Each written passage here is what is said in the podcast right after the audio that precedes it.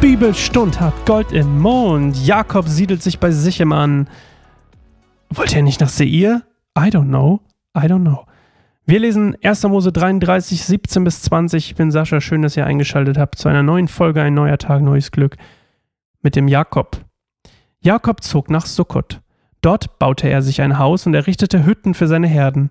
Deshalb erhielt der Ort den Namen Sukkot. Ich habe mir nicht aufgeschrieben, was das heißt. Schade.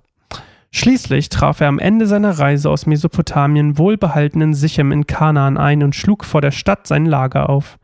Jakob kaufte für 100 Silberstücke den Lagerplatz von, den von der Familie Hamors, des Vaters von Sichem, und er errichtete dort einen Altar und nannte ihn El Elohe Israel.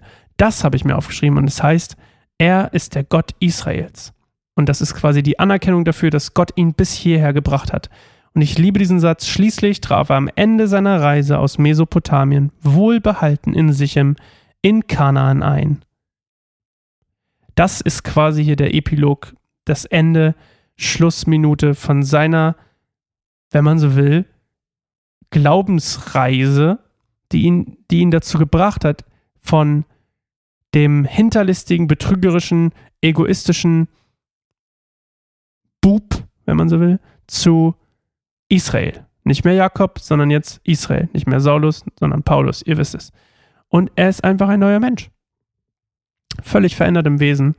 Und ähm, das wird man jetzt auch ab sofort immer wieder lesen, wie sich Jakobs Verhalten auf gewisse Sachen, die passieren, ähm, verändert. Und was genau sich verändert, das lesen wir in der nächsten Folge, denn heute haben wir nicht mehr.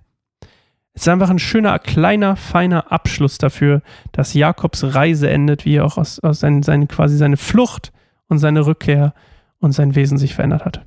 Und ab hier, das werden wir auch merken, verändert sich der Schwerpunkt nämlich ein bisschen auf Jakobs Kinder. Das heißt nicht, dass Jakob ausgeschlossen wird, aber er ist nicht mehr der Hauptfokus. Und beziehungsweise er ist noch Teil des Fokuses, aber ab hier fängt es langsam an, dass es sich ähm, verändert.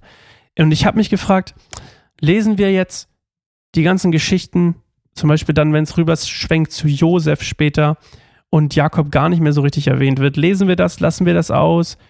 Aber ich habe mir gedacht, wir lesen Jakob einfach, bis er stirbt. Wir lesen das hier weiter, bis Jakob wirklich stirbt, den letzten Segen abgibt und dann tatsächlich auch den Löffel abgibt. Und äh, solange werden wir das einfach durchziehen, würde, würde ich sagen, ist ein guter Plan. Und dann ähm, gucken wir, was wir danach machen. Okay, soweit erstmal. Bis morgen. Gehabt euch wohl. Tschüss.